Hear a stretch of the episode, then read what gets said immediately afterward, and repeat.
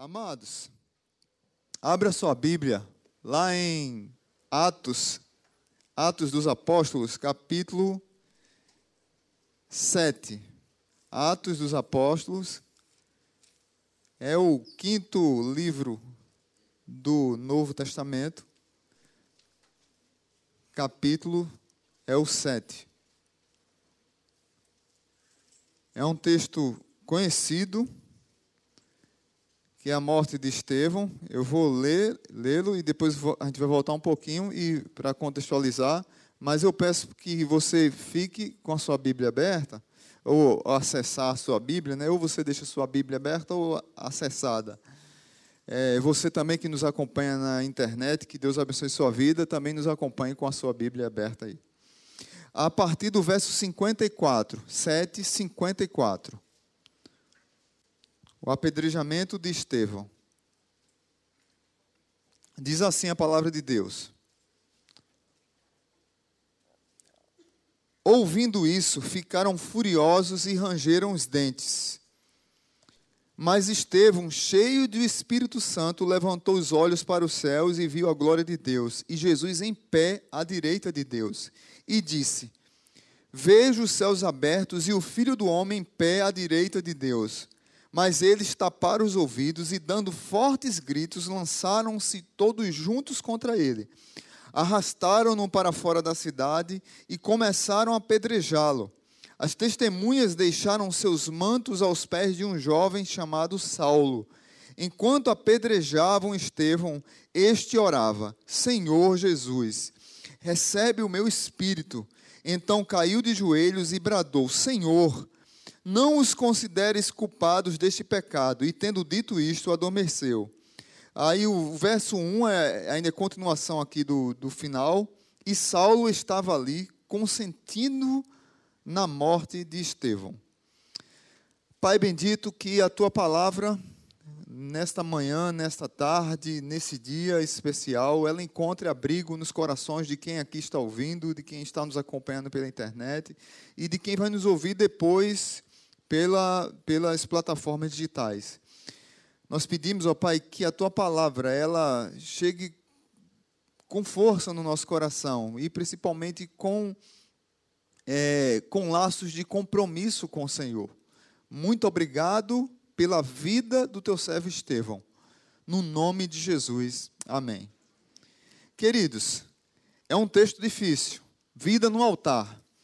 Falar sobre vida no altar é falar sobre adoração, é falar sobre vários homens e mulheres da Bíblia, mas hoje Deus nos incomodou a falar sobre Estevão. Até por conta do é, de uma cultura evangélica muito muito fuinha, muito fraca que nós temos visto nos dias de hoje.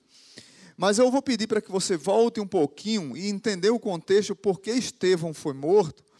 É, você vai ver que Estevão era um dos, no capítulo 6, você volta no capítulo 6, é, Estevão era um dos diáconos escolhidos para servir as mesas naquele, naquele período, quando estava tendo um problema lá entre as descendentes de judeus e as descendentes helênicas de gregos.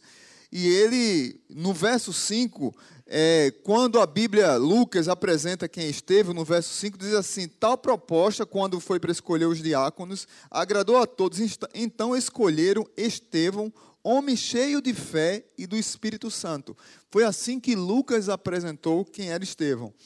Estevão começou a pregar o evangelho, a fazer milagres, a a, a, a, o que ele falava, as pessoas se rendiam a Jesus, as pessoas mudavam, as pessoas se convertiam, as pessoas entendiam, compreendiam o Evangelho, e ele começou a ser acusado injustamente, de maneira mentirosa, de se dizendo que ele estava pregando contra o templo, contra a lei de Moisés e contra Abraão. Mentira.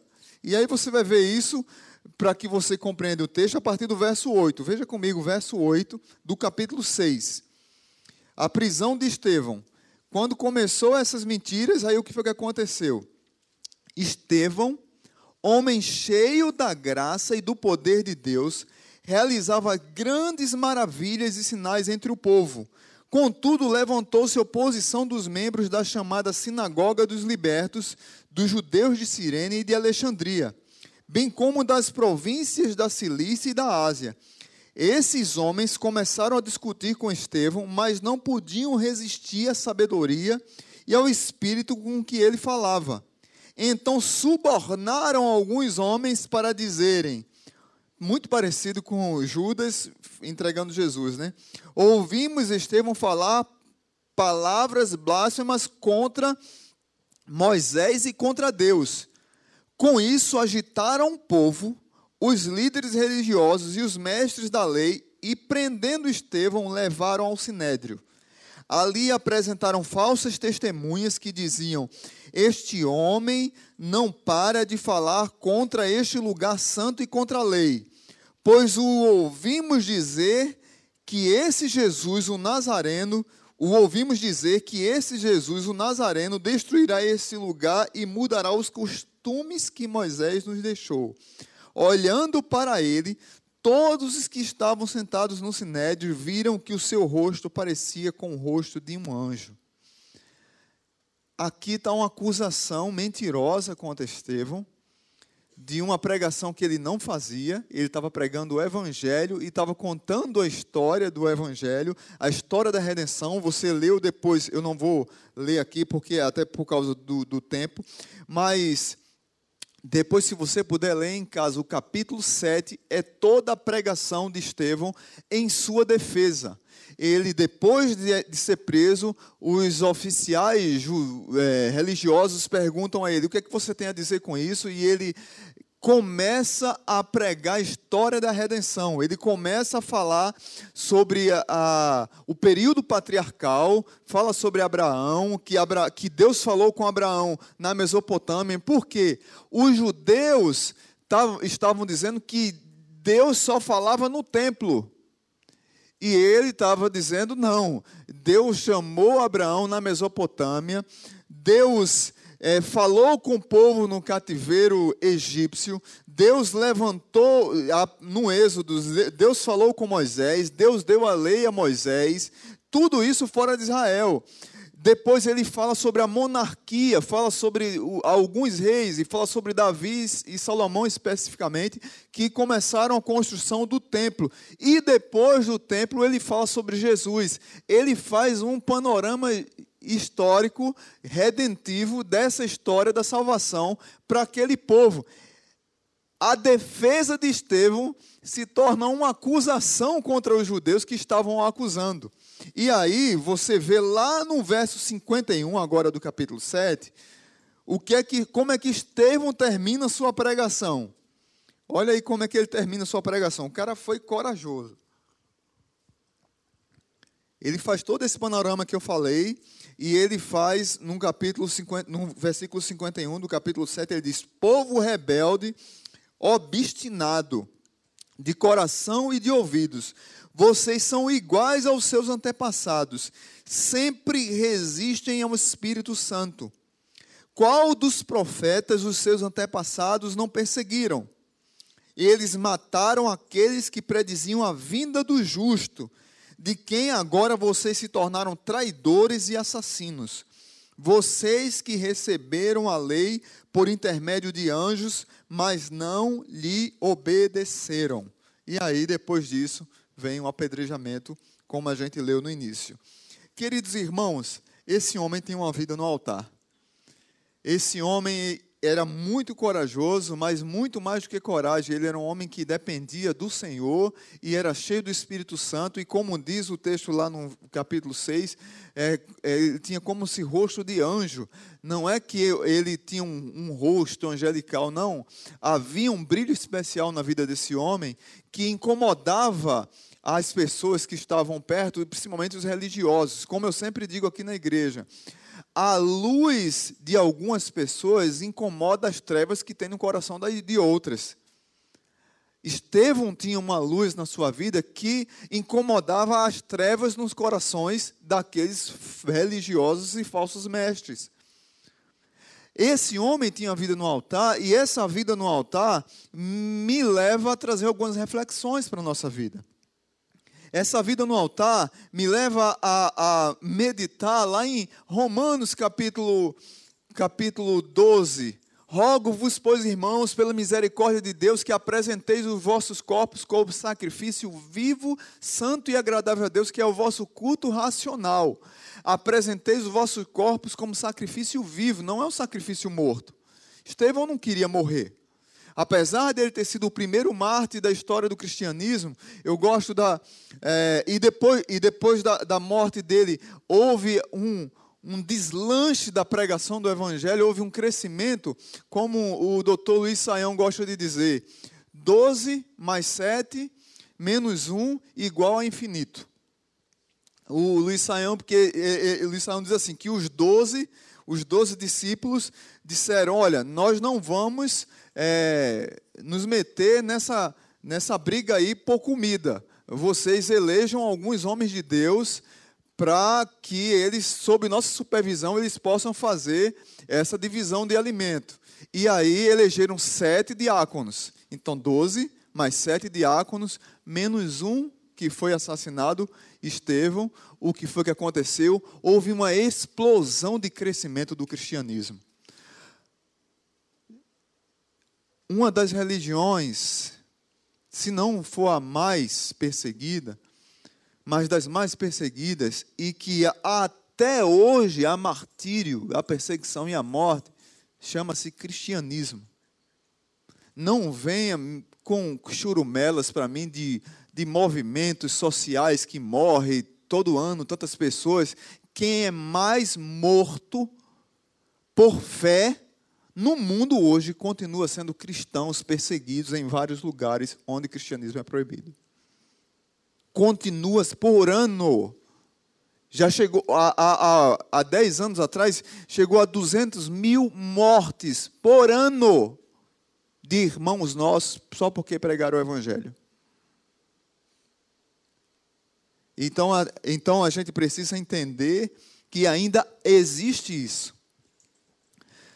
Quero trazer algumas lições para você. Primeiro, Segundo Estevão, o que é vida no altar? Vida no altar, primeiro, é compromisso radical com Cristo. Eu vou falar quatro, seis, mas, mas pra, só para a gente é, guardar na memória, mas a ideia de compromisso radical a despeito de qualquer pressão. Veja o verso 54 diz: Ouvindo isso, ficaram furiosos e rangeram os dentes contra ele. A palavra aqui, ranger dente, é cerrar os dentes, com des... a ideia é, tem a ver com o desejo de partir ao meio. Eles rangeram os dentes com ódio de Estevão, com o desejo de parti-lo ao meio. E o verso 57 diz: Mas eles taparam os ouvidos, dando fortes gritos, e lançaram-se todos juntos contra ele. Eu fico pensando, é, como Estevão poderia sair dessa situação? Ele poderia sair dessa situação difícil de maneira muito fácil. Ele era judeu, ele conhecia a cultura, conhecia as leis, conhecia a nação, era um homem piedoso, ele conhecia os líderes. Quando ele começa a sua defesa, sua pregação, ele chama os, os seus acusadores de irmãos e de pais, meus pais, meus irmãos. E aí ele começa a sua pregação, ele fala com muito carinho com aqueles homens, no final ele dá uma cacetada, mas ele começa falando de maneira afetuosa é, e com respeito. Ele poderia resolver isso saindo pela tangente, fazendo um meia-boca ali e sair dessa situação, mas ele não fez. Ele tinha um compromisso com Jesus que era expressado na sua vida de uma maneira tão grande e ele pregou com tanta convicção que não, que, que não se abateu com a ira, com gritaria, com tapar dos ouvidos. Talvez nós vivemos numa geração que está precisando mais de um compromisso radical com Jesus. E eu não estou falando de compromisso radical no sentido de você ser um crente chato, não. Eu sempre falo isso aqui na igreja. O, os islâmicos têm os xiitas, no meio dos crentes tem os xaatos. Não é? Não, não é esse tipo de crente que eu estou dizendo para você ser, não. Que onde está, está incomodando todo mundo, acusando todo mundo. Não é isso, não. Mas é um compromisso radical, onde a mensagem que você prega, por mais que ela traga pressões contra você, mas você tem convicção da mensagem que você prega e você não abre mão dela porque você tem um compromisso com Jesus de ter uma vida ética, quando a ética é colocada de lado, porque você tem um compromisso com Jesus, de ter uma fé robusta, quando as pessoas dizem que a sua fé é estupidez, quando as pessoas zombam da sua fé e trazem é, é, é, palavras de degradação da sua fé, onde a sua fé não serve para nada. Por mais que esteja crescendo o cristianismo no Brasil, como a gente tem visto, pelo menos em dados estatísticos, com a, a zombaria, com a, a zombaria e a, e, a, e a acusação de alguns que os cristãos são estúpidos, são pessoas é, de pouca instrução, são pessoas que não sabem o que é que estão fazendo, isso é muito grande, essa rejeição é muito grande. Mas quando você está nesse meio, será que você se comporta como cristão e afirma sua fé, independente da zombaria que as pessoas fazem?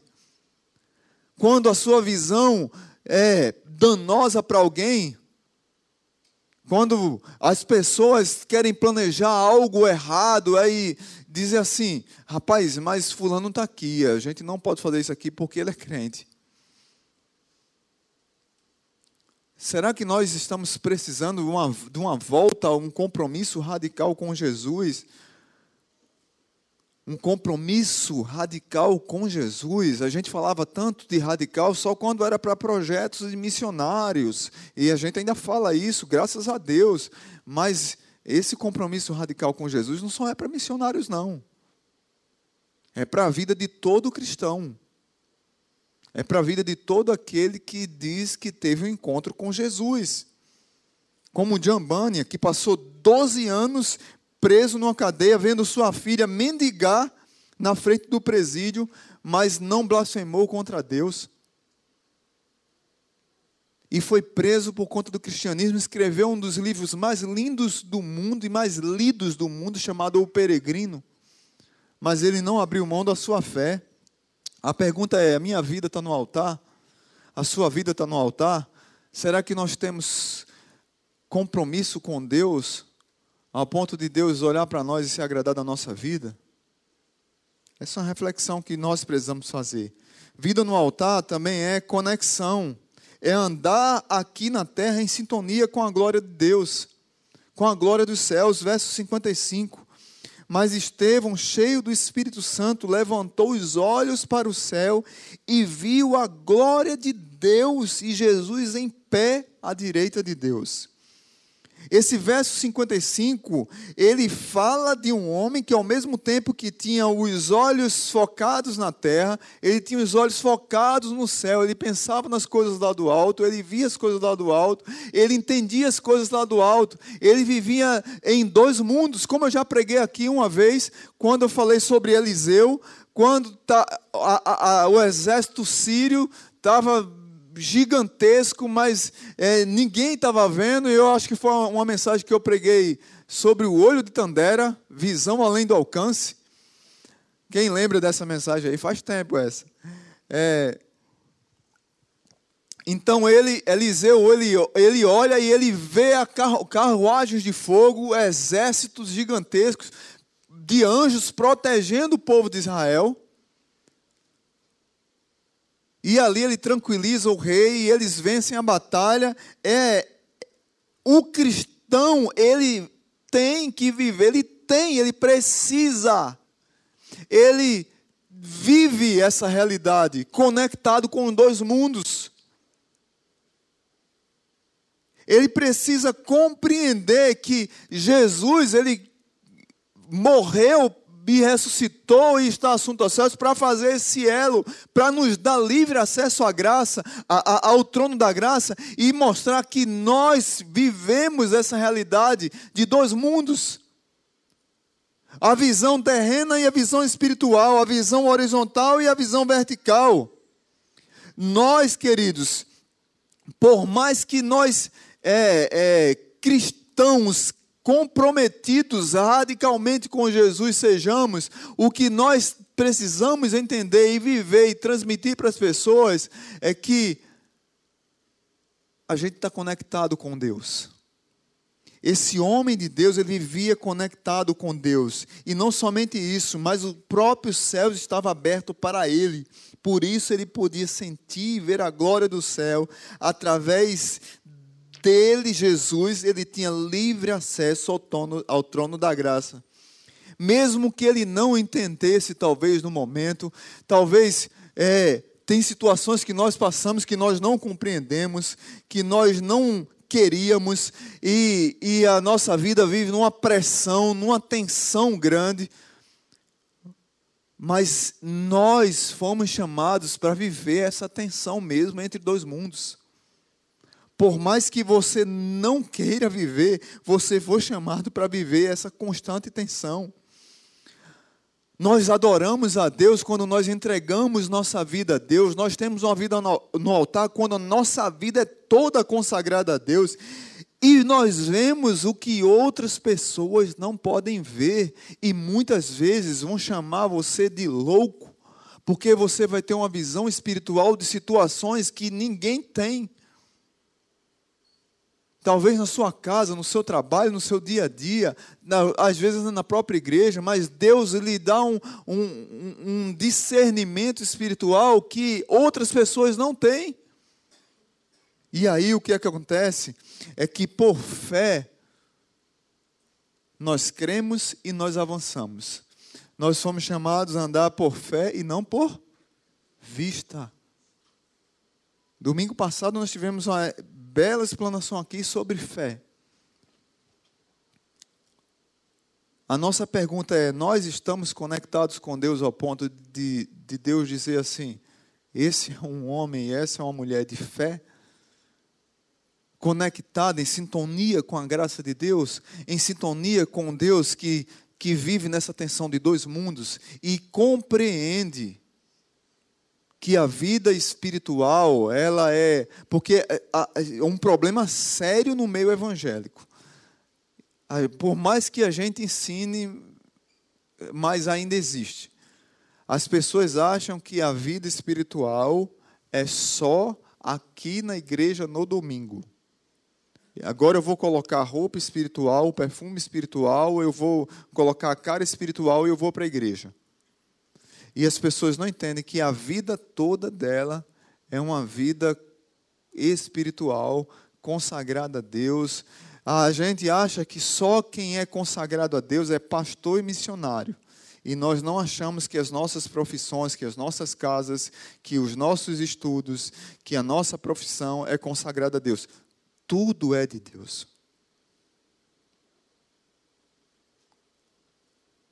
E aí, quando eu tenho essa percepção, eu começo a entender coisas espirituais na minha vida, independente de eu estar na igreja ou não, como Estevão começou a pregar para o povo lá: olha, Deus não só fala no templo, Deus falou com Abraão na Mesopotâmia, Deus falou com Moisés onde? No deserto, falou através de uma de uma moita. Deus falou com Davi no deserto. Deus continua falando conosco e nos convidando para ter uma vida de intimidade com Ele. Terceira lição, vida no altar. Primeira, vida é compromisso. Segunda é conexão com Deus. Terceiro, vida no altar é compaixão. É revidar com graça. Isso aqui é difícil. É revidar com graça as pedras que nos machucam. Verso 60. Então caiu de joelhos e bradou: Senhor, não os consideres culpados deste pecado. E tendo dito isto, adormeceu.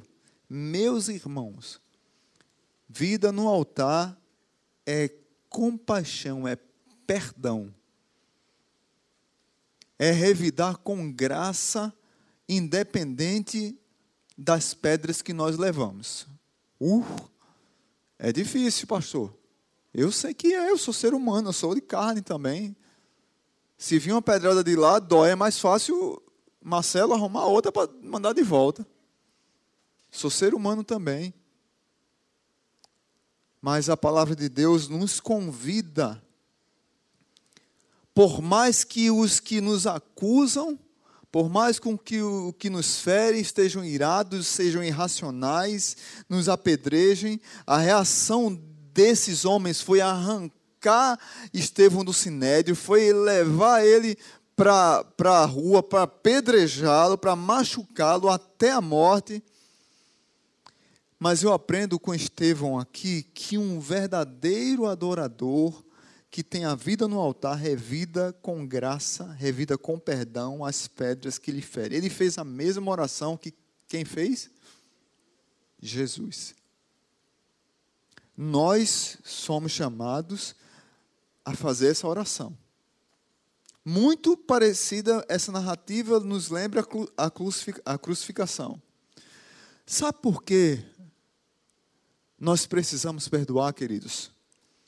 Porque existe na nossa mente uma, uma calculadora que com, contabiliza ressentimentos, ira, inveja, preconceitos, divisão, separação, angústias, mentiras que foram faladas contra nós, mal que foram feitos contra nós.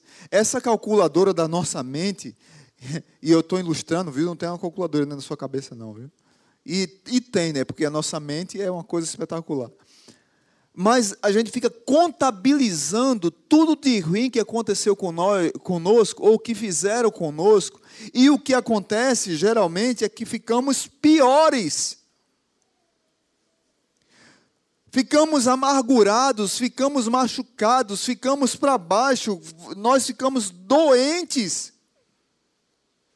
E não percebemos que quando a gente não perdoa, quem mais é prejudicado somos nós mesmos.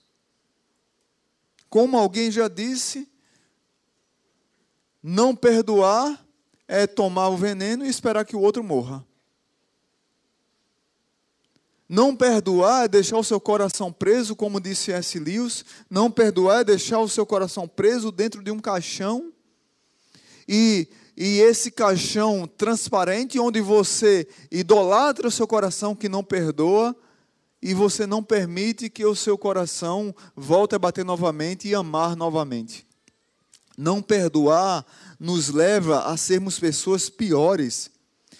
Mas deixa eu dizer para você, pastor, é, você pode perguntar, pastor, é fácil? Não é fácil e não é por nossa força. A atitude do perdão não vem de nós ou por causa daqueles que nos machucam. Não, não é por causa deles, mas vem porque não tiramos os nossos olhos de Jesus. Se eu olho para Jesus como Estevão olhava para Jesus, se a minha vida é entregue a Jesus, se o meu coração é consagrado a Jesus, com certeza minha vida no altar vai liberar perdão. E tem que ser constante. Gente, é difícil, mas é possível. Eu não sei qual é a. Eu, eu sei que Deus quer tocar uma canção em algum coração hoje aqui sobre perdão. Não sei qual é a melodia, não sei qual é a métrica, não sei se vai ser bonita a música, não sei como é que vão ser as notas, mas eu sei que Deus quer escrever uma canção no meu e no seu coração sobre perdão. Sobre compaixão daqueles que nos machucaram. Sobre fazer essa oração que Estevão fez: Senhor, não os consideres culpados deste pecado. E tendo dito isso, adormeceu.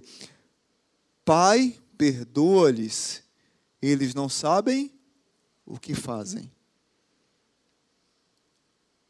Talvez eu e você estamos precisando abrir o nosso coração para que seja derramado graça que por nossa força nós não conseguimos de jeito maneira.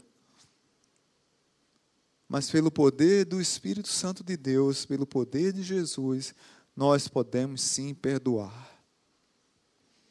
E por último, vida no altar é completude, é entregar tudo. Primeiro, é compromisso. Segundo, é conexão, é viver entre dois mundos. Terceiro, é compaixão, é perdoar, independente das pedras que nos atiram e nos machucam. E por último, é entregar tudo, é completude, é ser completo.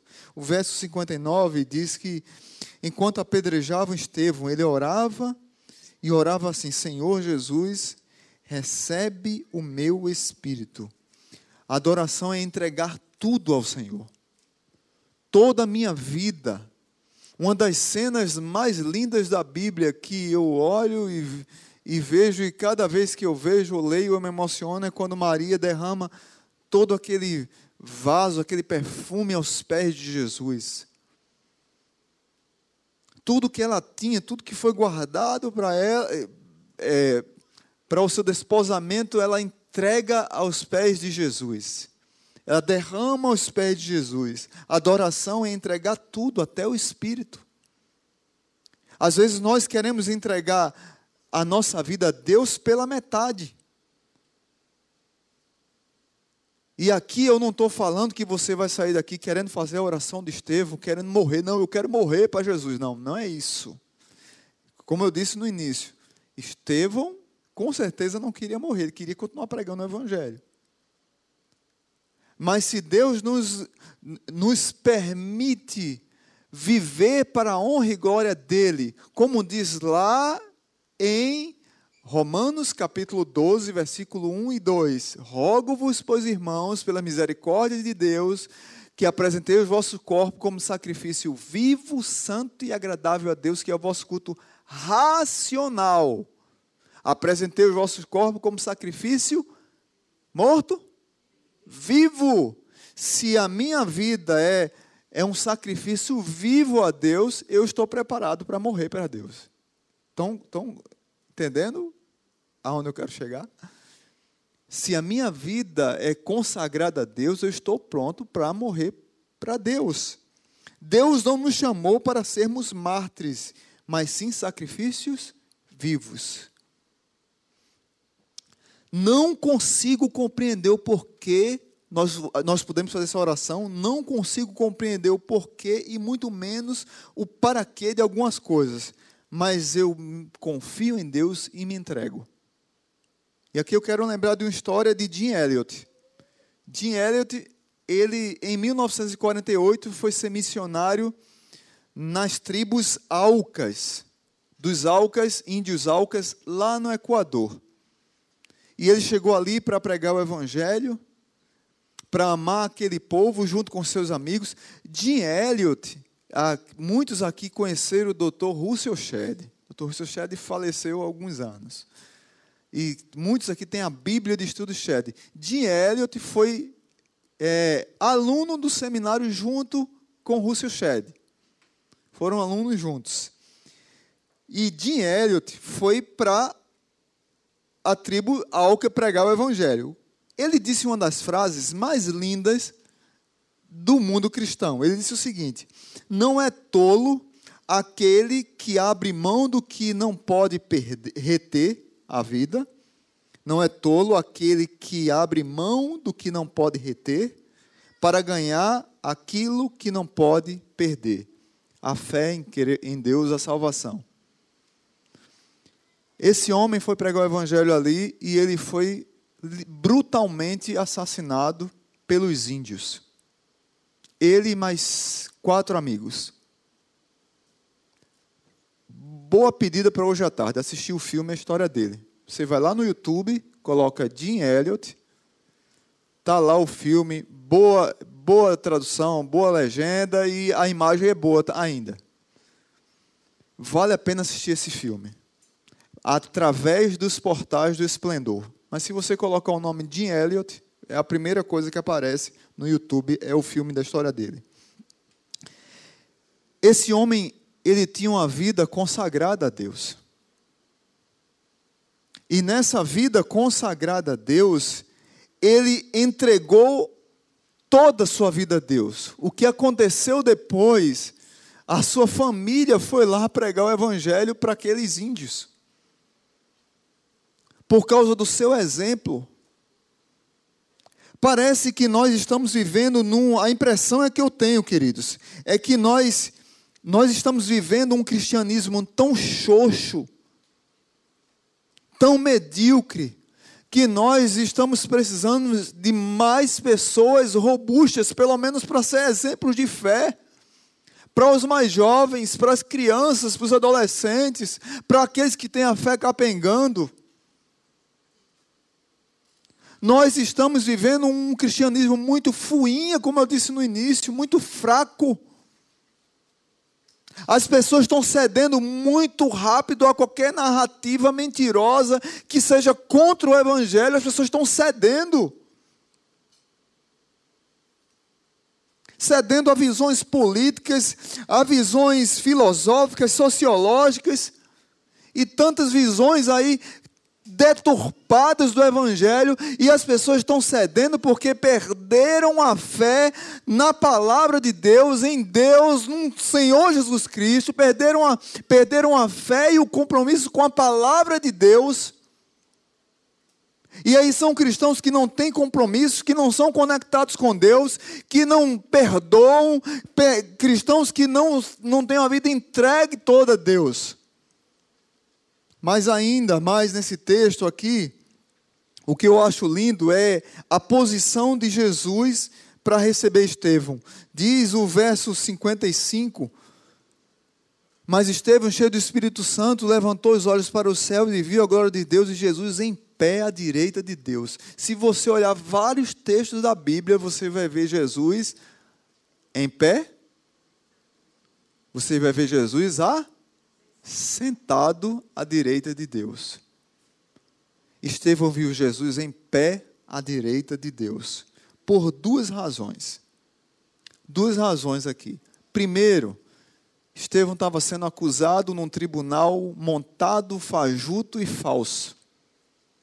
E ele estava sendo acusado por algozes. Mas quando ele olha para o céu, diz a Bíblia que Jesus é o nosso advogado. Jesus estava em pé advogando a causa do seu servo. Você pode estar sendo julgado aí, meu filho, mas aqui você tá, tem um advogado de defesa. Amém? Segunda razão porque Jesus estava em pé. Jesus sabia que ele ia morrer. E Jesus estava lá para recebê-lo. Pode vir, servo bom e fiel, entra no gozo do teu Senhor. Eu não sei como é que está a tua vida de adoração, irmãos. Eu não sei como é que está a tua vida no altar do Senhor. Eu sei de uma coisa. Em alguns aspectos é mais difícil viver para Cristo do que morrer para Ele. Mas se vivemos para Ele, seremos preparados para morrer por Ele. O que eu estou conclamando aqui nessa mensagem hoje, de vida no altar, é que nós aprendamos a viver para Jesus, a ter uma vida consagrada a Jesus, que com certeza o morrer para Ele, o, o, como diz Paulo, para mim o viver é Cristo e o morrer é lucro. Aqueles que sabem viver para Cristo, a morte é lucro. E nós parece que estamos desaprendendo essa lição no cristianismo tão fraco que temos visto hoje. Que Deus nos ajude e nos incomode a termos mais compromisso com Ele. Curva sua cabeça e vamos agradecer a Deus. Pai bendito, nós te agradecemos pela vida de Estevão. Te agradecemos porque o teu servo, ele foi exemplo para o início da igreja primitiva e continua sendo exemplo até hoje. O Senhor, como eu disse, não nos chamou para sermos mártires. O Senhor nos chamou para sermos sacrifícios vivos.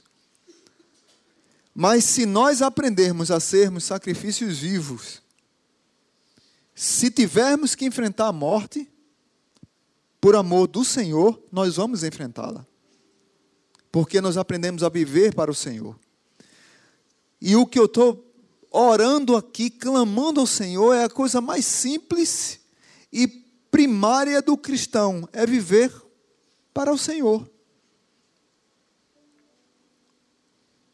É ter uma vida consagrada ao Senhor, é entender que o Senhor nos sonda, que o Senhor conhece o nosso caminhar, o nosso deitar, o nosso levantar, que o Senhor é o nosso redentor, que o Senhor nos levanta, o Senhor é aquele que nos dá um bom sono, o Senhor é aquele que nos faz acordar, arregaçar as mangas para trabalhar no outro dia para voltar para casa e rever nossos familiares, dar um cheiro na esposa, um abraço, um cheiro apertado nos filhos.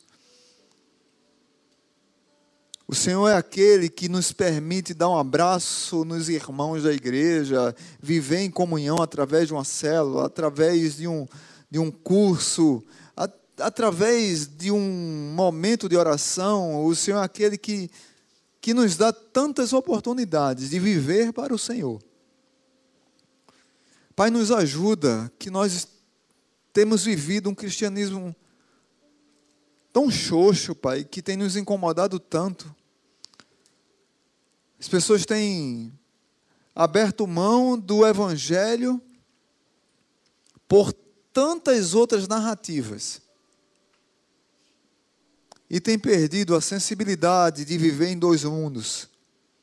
Que nós somos forasteiros nesse mundo. Porque nós fazemos parte de uma cidade celestial. Nos ajuda, Pai, a compreender a nossa fé e expressar a nossa fé com mais compromisso com Cristo. Onde quer que nós venhamos a pisar, seja lugar consagrado, porque ali é um servo e uma serva do Senhor. Nos ajuda a ter essa fé vibrante, verdadeira. Não de um crente encrenqueiro, chato, não é isso. Mas de um crente comprometido com Jesus Cristo.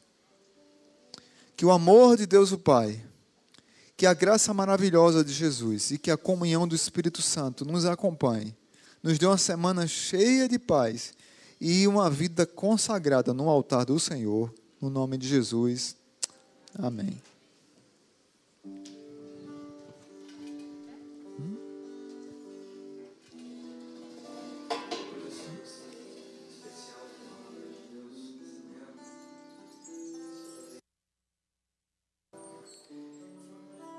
Como Ele sabe tudo de nós. A de Deus diz que Deus sabe até todos os cabelos que temos na nossa cabeça. E que nenhuma folha cai no chão se não for a permissão do Senhor.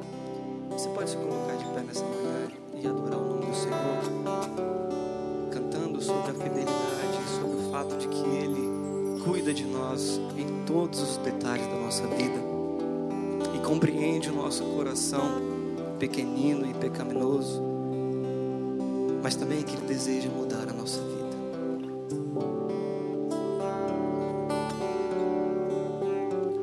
Teus olhos revelam que eu nada posso esconder, que eu não sou nada sem ti. Ó fiel Senhor.